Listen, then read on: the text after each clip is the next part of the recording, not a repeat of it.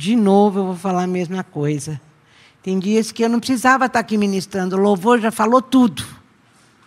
Tudo que a gente tinha que falar vai ser falado. Aqui igualzinho. Igualzinho. É o Espírito Santo, é coisa do Espírito Santo conosco, com a igreja da fé cristã. Porque eu não estou aqui para ministrar no YouTube, não estou aqui para que todo mundo me escute. Eu estou aqui para escutar, para estar tá ministrando com a, a igreja da fé cristã, com as minhas ovelhas. Às vezes meio bode, mas as minhas ovelhas. Tá? É, uns bodão, né? A Pio, essa semana, ela veio aqui e veio perguntar para mim o que era jejum. Porque ela ganhou um livro e dizendo que se ela jejuasse, se ela deixasse de tomar Coca-Cola ou deixar de comer chocolate, Deus faria muitas coisas com ela. E eu quero falar sobre isso. Eu quero falar sobre isso. O que realmente é jejum. E nós vamos ver lá em Isaías 58. Gente, eu entendo que jejum desse jeito que eu falei, que está lá no apio que nós estávamos comentando, for só externo, deixar de você comer o que você gosta, e não ter o coração arrependido que te leva à comunhão com Deus, vai ser só passar fome.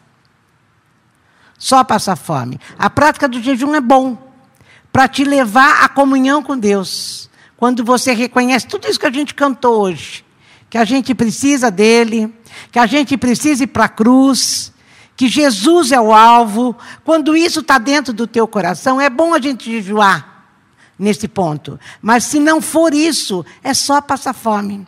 Então vamos lá, Isaías 58. Grite, grite a plenos pulmões. Não se contenha, que seja um grito como de trombeta Diga ao meu povo o que está errado com a vida deles. Só a introdução já está dizendo que é para nós mesmos, né? Confronte a família de Jacó com os seus pecados. É a primeira vez que eu vejo ele chamar a igreja de família de Jacó com os seus pecados. Eles estão sempre muito ocupados com adoração, têm prazer em estudar sobre mim, na aparência, são uma noção de pessoas de vida reta, obedecem à lei, honram a Deus, e eles me perguntam: qual a coisa certa a fazer? E gostam de me ter ao seu lado. E eles se queixam: por que jejuamos e não nos favoreces? Por que nos humilhamos e nem percebes? É exatamente o que nós estamos falando. Você fazer jejum, você pode, ele está falando que a gente pode ser frequentador de igreja e nem saber o significado da graça, do amor de Deus, e por isso que eu faço tudo externamente, né? E aqui ele está dizendo que se eu não fizer o jejum da maneira da, da, da, correta, vai ser só cumprir rituais. Que vai ser só uma coisa, é mais uma coisa externa que eu faço. É mais uma atitude externa que não me leva a lugar nenhum. E Deus não se agrada desse tipo de jejum. Isso não é jejum para Deus. Ele está falando, a lei mandava jejuar uma vez por ano. A igreja primitiva jejuava duas vezes por semana. Mas é, é dessa forma. Lá em Mateus 23, 23, Jesus fala assim para os fariseus: Vocês, vocês jejuam, vocês dão o dízimo, vocês dão o dízimo do cominho, da hortelã, da pimenta, de tudo mas vocês não me dão o coração. Vocês não fazem exatamente o que deveriam fazer. E é disso que Jesus está falando, desse tipo de coisa, de atitudes que a aparência externa é perfeita, mas a intenção do coração é só para ganhar. Por que, que jejuamos e não favorece? Por que nos humilhamos e nem percebes? Paulo, lá na frente, nós vamos falar sobre isso mais tarde, ele chama isso de psicopata, de hipócrita. Jesus chama de fariseu. Fariseu é aquele que ele aparentemente ele cumpre tudo, obedecem à lei, honram a Deus. Mas qual é a intenção do coração de você fazer isso? O Fábio já falou isso, acho que na oração no começo. Se a minha intenção não é voltar a ter comunhão com Ele e o meu coração arrependido, reconhecendo quem eu realmente sou, não vale de nada. Olha o que ele fala aqui sobre o jejum. Bem, aqui está a razão por que, ele está falando isso. E sabe, gente, tem gente que, que jejua até para se sentir purificado. Esquecendo que quem purifica é o sangue de Jesus, né? A razão principal dos seus dias de jejum é o lucro. Vocês oprimem seus empregados, vocês jejuam, mas ao mesmo tempo discutem e brigam. Vocês jejuam, mas acabam se enfrentando a socos. O tipo de jejum que fazem não fará que suas orações passem do teto. Acham que esse é o tipo de dia de jejum que eu espero. Um dia especial para demonstração de humildade. Um dia para pôr a máscara da piedade e desfilar solenemente em roupa preta por aí. Vocês chamam isso de jejum? Separar um dia para eu, ou que o eterno tenha prazer? Está falando que a religião, a autopreservação, me deixa meio esquizofrênico faz com que eu não me veja como pecador e eu continuo sendo do jeito que eu sou, mas eu deixo, não deixo de comer. Na outra tradução fala me vestir de, cin, de cinza, por cinza na cabeça, e me vestir de saco, e rasgar a, o meu coração lá, dizendo: Senhor, é como o fariseu e o publicano, né? Senhor, eu faço isso, eu faço isso, eu faço isso. E o Senhor como se ele fosse o melhor de todos e o Senhor fosse atender. E daí chega o publicano e fala: Eu não, eu sou a mais miserável das criaturas e estou precisando de ajuda. Eu preciso do Senhor. Vamos lá em 2 Timóteo 3. Eu vou voltar depois para Isaías 58. Fica com o dedo lá.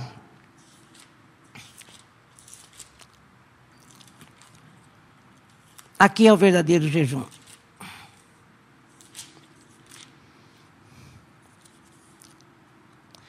Segundo Timóteo 3.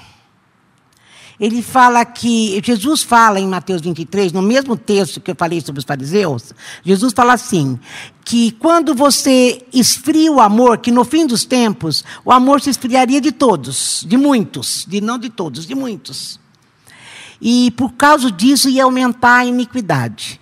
Paulo, de uma maneira ou outra, ele fala a mesma coisa. Quando ele fala assim, olha, não seja ingênuo, Tempos difíceis vêm por aí. À medida que o fim se aproxima, os homens vão se tornando egocêntricos. Lá na outra tradução fala egoísta, amante de si mesmo, é, presunçoso, aquele que o, o, o, gente, o típico fariseu, aquele que acha que o mundo gira em redor dele. E que por causa disso, por causa de ser egoísta, os outros, todos os outros, as outras todas psicopatias que Paulo, eu entendo que Paulo está falando como se fosse psicopatia, porque o que é ser psicopata, gente? É a pessoa errar e não reconhecer o erro. Isso é a mesma coisa que o fariseu. Ele se acha. E o psicopata, ele não tem culpa, ele não tem arrependimento, ele tem uma vida secreta de pecado associado à religião. É aquilo que foi dito lá, naquele Isaías que eu li. Você faz uma aparência, você até se veste de preto, você vem aqui na minha presença com cara de piedade, mas você continua brigando, você continua socando, você continua falando, você continua fazendo. Isso é ser psicopata, esquizofrênico. Você não saber, não, ter, não reconhecer a culpa. Você acha que está certo.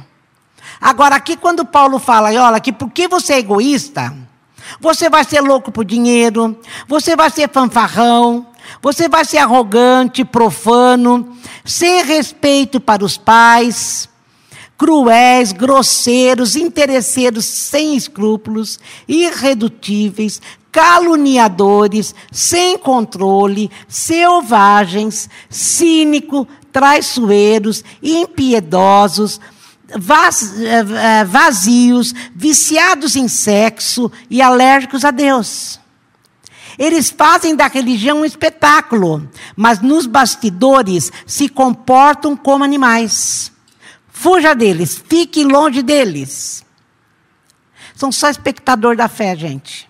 É o tipo de gente que entra sorrateiramente na casa das mulheres estáveis e carentes e tira o proveito delas. Mulheres que, deprimidas pela própria vida de pecado, se apegam a qualquer modismo religioso que se denomine verdade. Elas são exploradas vezes seguida e nunca aprendem. Ele está dizendo que esse tipo, é, é, essas psicopatias, que uma vez eu lembro, que eu não lembro por que, que eu preguei isso, falei que essas psicopatias é como baratas dentro da gente. É quando, é, lembra do negócio da barata dentro do pote de mel? Então a aparência do pote é mel. Você vai comendo, o sabor maravilhoso, mas você chega num ponto lá no interno do pote, está cheio de barata. Que é tudo isso aqui que ele está falando. São coisas que estão tá dentro da gente. Sabe por quê? Porque não se reconheceu como culpado. Não se reconheceu como carente de Deus. Eu preciso de Jesus Cristo para não ter essas coisas dentro de mim. Eu preciso, eu tenho que levar isso na cruz, gente. Ir para a cruz é lá onde eu vou achar perdão, onde eu vou achar redenção. É na cruz. E o que é ir para a cruz, gente? É falar não para tudo isso e falar sim para as coisas que Deus quer para mim. Mas não pensa que é você que consegue essas coisas. É o Espírito Santo em você que faz você desejar essas coisas. Eu lembro que uma vez eu escutei, acho que foi o Ed que falou, que o objeto do desejo sai do nosso coração, aquele meu desejo antigo. E eu passo a desejar outras coisas. Eu passo a desejar o que o Espírito Santo coloca dentro de mim. E certamente não é nada disso. Ele está falando que pessoas assim são os religiosos, são aqueles que nunca entenderam o que é miserável. E o que é ser miserável? Miserável homem que eu sou. O que é ser miserável? Eu lembro que quando eu era criança, falar miserável era, era, era palavra feia, né? Gente, é palavrão. Mas miserável significa necessitado da graça e do amor de Deus. Eu me reconheço, eu reconheço que se não for Jesus é, na minha vida, eu nunca vou deixar esses pecados saírem de dentro de mim, porque eu tenho prazer neles. Eu preciso de Jesus para poder me transformar na pessoa que Deus quer que eu seja, que Ele me chamou para ser. É na cruz que eu encontro redenção. É na cruz que tem esse movimento de limpeza. É na cruz que eu mato o meu ego. Porque na realidade, gente, é o eu, é culto ao eu isso. Eu posso, eu consigo, eu faço, eu dou. O fariseu vive em torno do eu. E eu até escrevi aqui que o eu é invejoso, é irritado, é ressentido, tem autopiedade, autodefesa, é melindroso, é tímido. E lá em 1 João fala que culto ao eu é pecado. Seu eu tem que morrer para que seja Cristo em nós a esperança da glória. E é só na cruz. a gente tem que reconhecer e nós reconhecemos porque é o Espírito Santo que trabalha em nós, nem isso é obra nossa.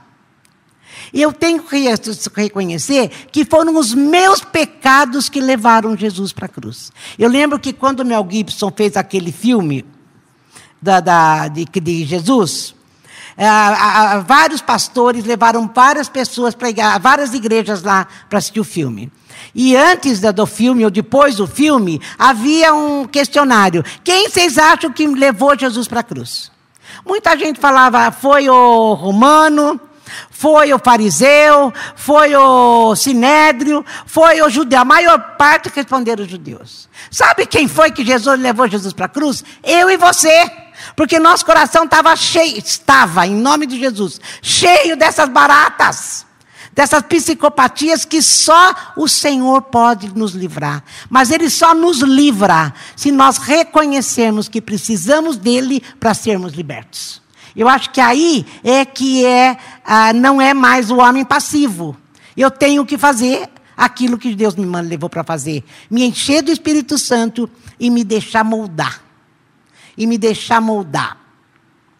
Então, gente, quando acontece isso, eu tenho o que eles chamam de metanoia. Já falei isso muitas vezes. Metanoia é mudança de mente, mudança de comportamento. Eu estava indo por um caminho, eu caí em si e volto por outro caminho. Isso é metanoia.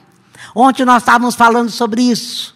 E eu falava assim para o Fábio: eu sei o que eu sou. E o Fábio falou que acho que foi o Timothy Keller, não sei se foi, que falava: nós temos que saber de quem eu sou. Não é só o que eu sou, é de quem eu sou.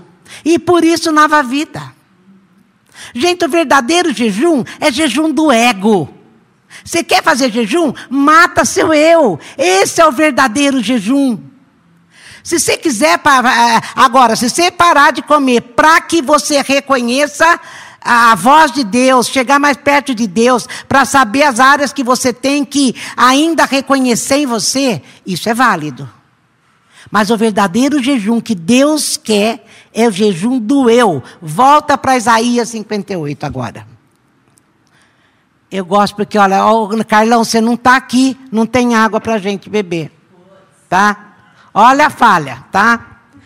Você precisa vir, nem que sou só você, tá? Então vamos voltar lá, gente, desculpa. Vamos voltar lá para Isaías 58 de novo. Isaías 58, vou começar do 6 agora. Daí ele fala assim: que o espírito de jejum, gente, é esse agora. É o jejum do ego. Mas é só em Jesus que a gente consegue, hein? Do 6. Esse é o tipo de jejum que eu quero ver. Quebrem as correntes da injustiça. Acabem com a exploração no trabalho. Libertem os presos. Cancelem as dívidas. O que eu espero que façam é Repartam a comida com os famintos, convidem os desabrigados para casa, coloquem roupa nos maltrapilhos que tremem de frio, estejam disponíveis para a sua família. Façam isso e as luzes se acenderão e a sua vida será mudada na hora. Sua justiça irá pavimentar o seu caminho. O eterno da glória vai garantir a sua passagem. Então, quando vocês orarem, o eterno responderá. Vocês clamarão por, por ajuda e eu direi: aqui estou. Então dá a impressão aqui que se eu for todo esse bonzinho aqui, se eu fizer tudo isso certinho, é o jejum. Não. Eu, gente, eu só serei tudo isso se Jesus estiver em mim. Porque quando eu mato meu eu, meu ego, eu vou ser como Jesus. E Jesus era tudo isso. Na realidade, esse texto está falando, é a prática do amor. Exercita diariamente o amor. Porque lembra lá, quando se esfriou o amor, a iniquidade se multiplicou? É bem isso. É, gente lembra quando Jesus falou que o verdadeiro mandamento é ama a Deus sobre todas as coisas e ao próximo como a ti mesmo. É isso aqui. Ame ao próximo como você mesmo. Pare de se amar. Obrigada, filha.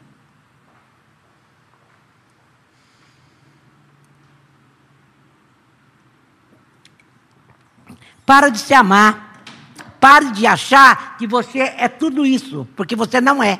Você só vai ser quando você entender o amor e a graça de Deus. Quando você entender que foi o que Cristo fez com você.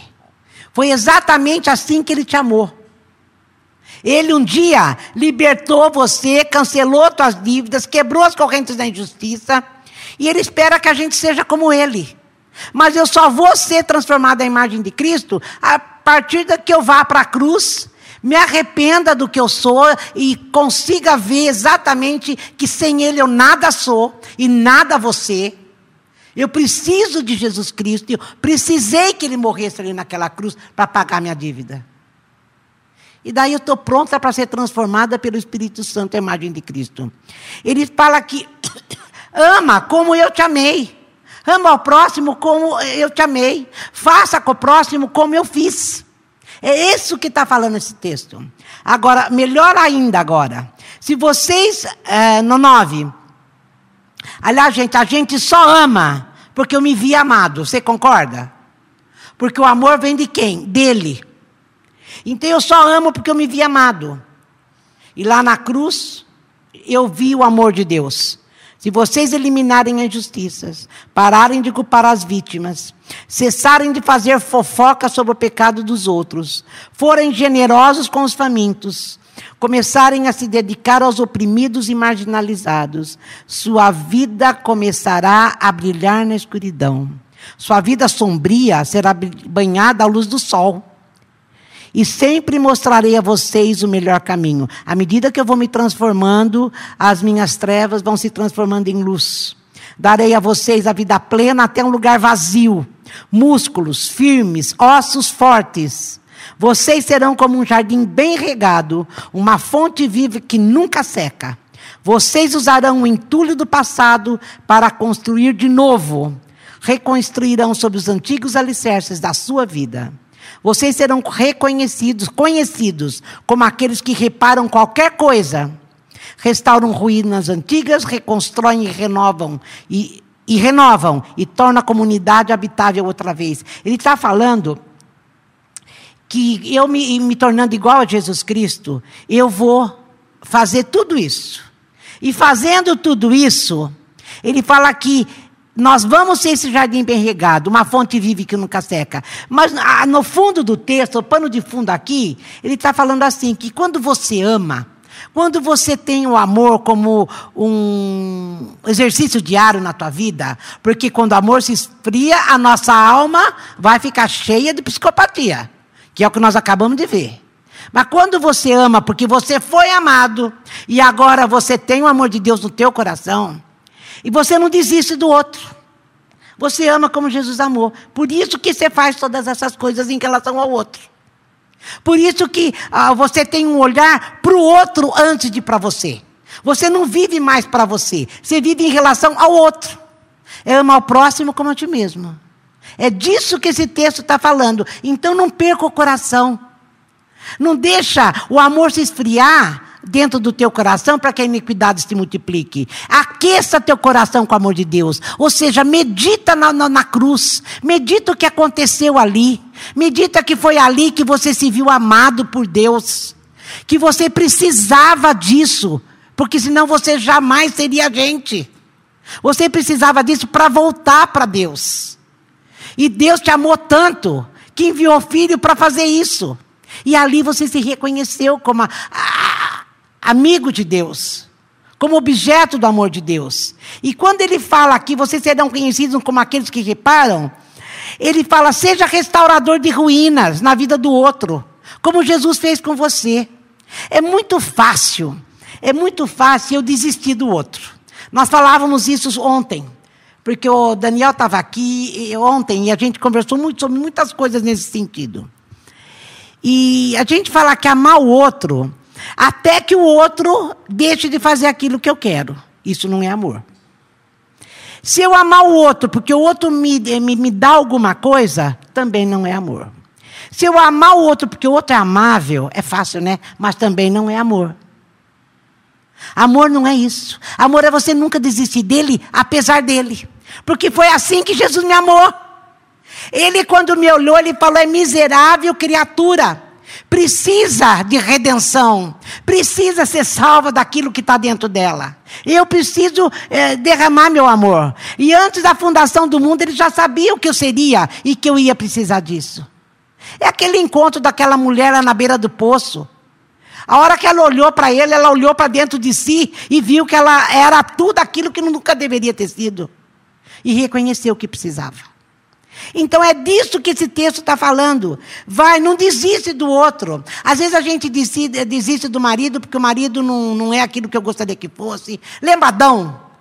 Porque, gente, a psicopatia, a hipocrisia eh, justifica pecado. Sabe, Deus, eu fiz. Sabe por que, que eu fiz? Porque a pessoa não merecia isso. Sabe por que, que eu larguei dele? Porque ele não era aquilo que, eu deve, que deveria ser. É como Adão. Foi a mulher que o Senhor me deu, por isso que eu fiz o que eu fiz. Ou então, sabe, eu precisei mentir, porque se eu falasse a verdade, eu ia ser crucificado. A gente faz isso. Ser fariseu é justificar pecado. É não encarar, não, eu sou mesmo. Eu sou e era. Porque agora em Cristo Jesus, eu sou isso. Restaurador de ruínas, como Ele foi comigo. Eu posso falar para o outro que em Jesus Cristo tem jeito. Aquilo tudo que está dentro dele vai sair. Essas baratas vai sair. E o pote de mel vai ser limpinho.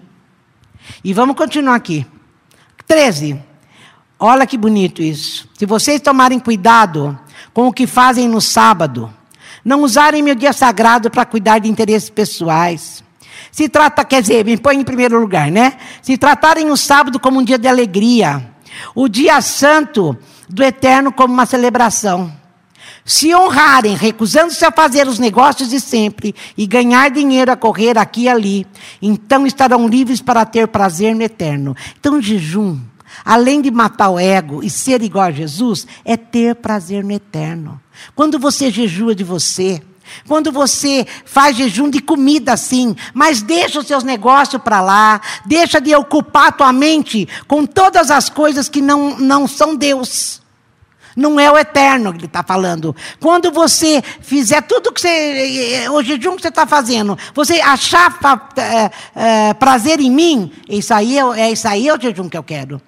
Ó, oh, eu os farei levantar voo e voar alto acima de tudo. Eu os farei festejar a herança do seu antepassado Jacó. É o eterno quem diz. Eu achei essa palavra muito boa e eu gostaria de falar para mim, para você, para você ver se, apesar de todos os cultos que você vem, porque você tem que vir, né? Porque você pode ser um fariseu. Você tem que vir, mas se a sua alma perder o amor, você vai estar tá cheio de psicopatias dentro de você. E o amor faz você não desistir. Agora, uma coisa que eu escrevi aqui. O Antônio Carlos falou assim: a fé sem amor mata. O Caim cria em Deus. Não adianta você crer em Deus. Não adianta você fazer tudo muito bem feito, até melhor do que eu possa fazer, ou de qualquer coisa que nós possamos fazer. Mas se não tiver amor, primeiro por Deus e depois pelo próximo, não vai te levar nada. Não vai te levar nada. Vai matar primeiro você e depois aqueles que você convive. Então, em nome de Jesus, vai para a cruz. Não justifica seu pecado, não. Não, não, não, bata no peito dizendo que se você se esforçar bastante, você vai ser tudo aquilo que Jesus falou que você seria. Não seria, não. Se você não reconhecer o amor de Deus, a graça de Deus sobre a tua vida. Gente, o que é graça? É graça é eu não mereço nada mas Ele me amou mesmo assim.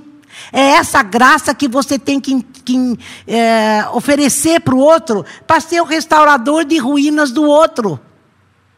É isso que Ele espera de mim e de você. Mas para isso, eu tive que reconhecer meu pecado. Para de falar que é um vício que você não consegue é, se livrar. Para de falar que é uma coisa que está arraigada em você e essa coisa nem é tão pecado assim. Para. Reconhece que você precisa de Deus para tirar você de todas essas baratas que eu falei. E tem muito mais do que está nesse, nesse, nessa lista de Paulo aqui. Muito mais. Muito mais. É aquilo que eu falei. É, o eu é, é, crítico, é invejoso, é mentiroso. É, sabe? E é tudo por quê? Porque eu sou egoísta. O maior problema é o egoísmo, amante de si mesmo, a religião da autopreservação. Eu quero me preservar, então eu tenho que ser assim para todo mundo achar que eu sou tudo e eu não preciso mudar. Eu quero dizer que você não está no reino de Deus. Eu quero dizer que você não faz parte do reino de Deus se você vive desse jeito. Porque é o que a Bíblia diz que é. Então, em nome de Jesus que o Espírito Santo possa ministrar no meu e no teu coração. Senhor, eu estou sendo ministrada já faz uns cinco, seis dias. E cada vez que eu lia o texto, tinha mais coisas, mais coisas, mais coisas, e cada vez mais fundo. Não é um, um discurso gostoso de se ouvir. Talvez muitos estivessem é, querendo ouvir uma coisa que me leve para cima, que me abra os caminhos. Mas aquilo que ele falou, se você fizer, eu te farei levantar voo e voar alto acima de tudo. Se ser como Jesus, você é, não te levar alto e acima de tudo. Você quer estar acima de tudo? Mata seu eu. É o que está dizendo o texto. Não sou eu que estou inventando, está escrito aqui. E está ainda aqui, ó. Eu os farei festejar a herança do seu antepassado Jacó. A herança de Jacó era a herança de Israel. Era toda aquela aliança que ele prometia cuidar, provisão, proteção. E ele fala: e é o eterno quem diz, é Deus quem diz. Então talvez você não quisesse escutar isso, mas você pode voar mais alto do que um dia você já voou. Você pode ir muito mais longe do que um dia você foi, em Jesus Cristo. Então, Jesus, que essa ministração, Senhor, caia no meu coração e no coração daqueles que estão me ouvindo, como um bálsamo mesmo, como algo que vem lavar a nossa mente, o nosso coração e nos deixar pronto para o voo, nos fazer sempre dispostos a voar, renovando as nossas forças, voando como a águia. Deus, no nome de Jesus Cristo, que o teu espírito possa tocar em cada pessoa que está ouvindo isso. E nos levar, Senhor, ao verdadeiro jejum. Nos levar à tua presença. Nos levar diante do Senhor, onde há cura e onde há libertação. Ir para a cruz, Senhor, na tua presença e na presença do teu espírito. Faz com que a gente entenda que é um caminho de vida e não de morte. Dizer não para nós é caminho de alegria, como estava dizendo o Fábio no começo. É caminho de alegria. É caminho de alegria na tua presença. Louvado seja o teu nome. Obrigada, Senhor, porque a cruz estava me esperando. O Senhor eh, fez isso aconteceu antes da fundação do mundo e, eu tenho, e enquanto eu não fui ali, o Senhor não me deixou em paz. O Senhor esteve ao meu alcance, mas o Senhor me empurrando para a cruz. As circunstâncias me levando à tua presença, até que meus olhos foram lavados e eu pude contemplar o Senhor. Muito obrigada, Senhor. Muito obrigada pela obra da redenção. Obrigada porque ninguém e eu jamais conseguiria me livrar dessas baratas de dentro de mim. Louvado seja o teu nome. Fica com Deus, Deus te abençoe. Que você esteja cada vez mais pronto para viver essas aventuras de voos altos com o Senhor. Amém? Fica com Deus.